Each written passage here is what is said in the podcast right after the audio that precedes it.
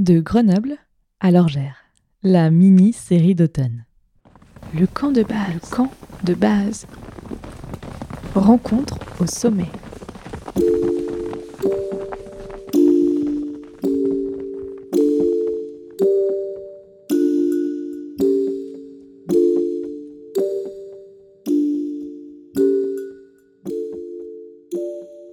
Épisode 1 Le départ.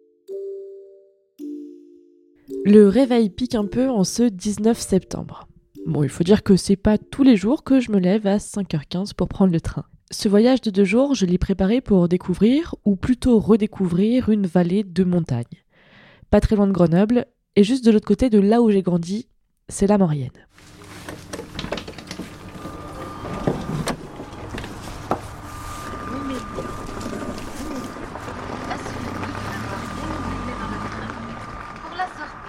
Veuillez emprunter le passage Franchigny. Le train part à 6h37. J'ai plutôt intérêt d'être à l'heure parce qu'il y en a seulement 3 par matinée. Une correspondance à Montmélian en combe de Savoie, surmontée des jolies vignes. Et puis hop, on bifurque sur la droite pour s'enfoncer dans une vallée entourée de montagnes. C'est ici que je vais rencontrer plusieurs personnalités de la vallée en me déplaçant en train ou en stop. En passant par le safran, Alors, le safran, qu'est-ce que c'est? C'est une épice. On la connaît sous forme d'épice. Euh, À la base, c'est donc un crocus, le crocus sativus. Donc, le safran qui est comestible, c'est vraiment le safran qui vient de ce crocus-là. Parce qu'en montagne, on voit souvent des crocus, euh, mais à l'intérieur, il n'y a pas le fameux stigmate rouge qui fait que du coup, après, on peut s'en servir pour faire du safran. Donc, c'est vraiment euh, la plante qui est cultivable en fait, qui devient du safran. Ou encore le célèbre couteau de poche au Pinel, Bah, C'est vrai que le, le couteau Opinel, tout le monde le, le connaît, en tout cas en France ou, ou presque. hein. Et donc c'est un couteau qui est né en 1890 et qui a été créé par euh, Joseph Opinel, qui était euh, déjà, on va dire, un, un descendant euh, d'une lignée de forgerons. Donc on maîtrisait le travail de l'acier déjà depuis plusieurs générations dans la famille Opinel. terminus de ce périple, le refuge de l'Orgère, dans le parc de la Vanoise, à presque 2000 mètres d'altitude.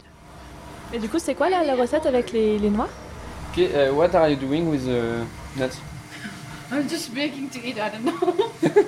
I'm, actually, I want to do. Little A, tart? no, I, no. But No. now, actually, I want to make a pumpkin braid, something like that. But I'm not sure. See, Okay. because yeah. She Uh, like, uh, she loves uh, the nuts.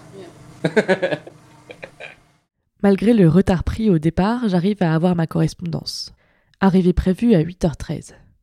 Cécile et Gérard, son mari, viennent me chercher à la gare des Pierres. Leur fille, qui vient tout juste de reprendre la safranerie, est là aussi.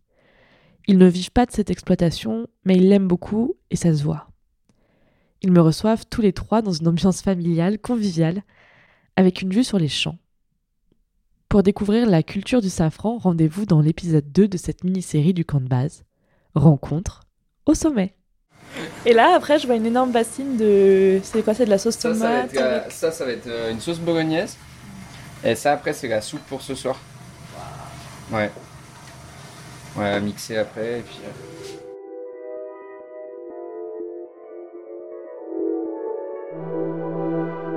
Et n'hésitez pas à continuer le voyage avec moi sur Instagram, Twitter, LinkedIn et en vous inscrivant sur la newsletter, vous trouverez tous les liens sur campdebase-podcast.com.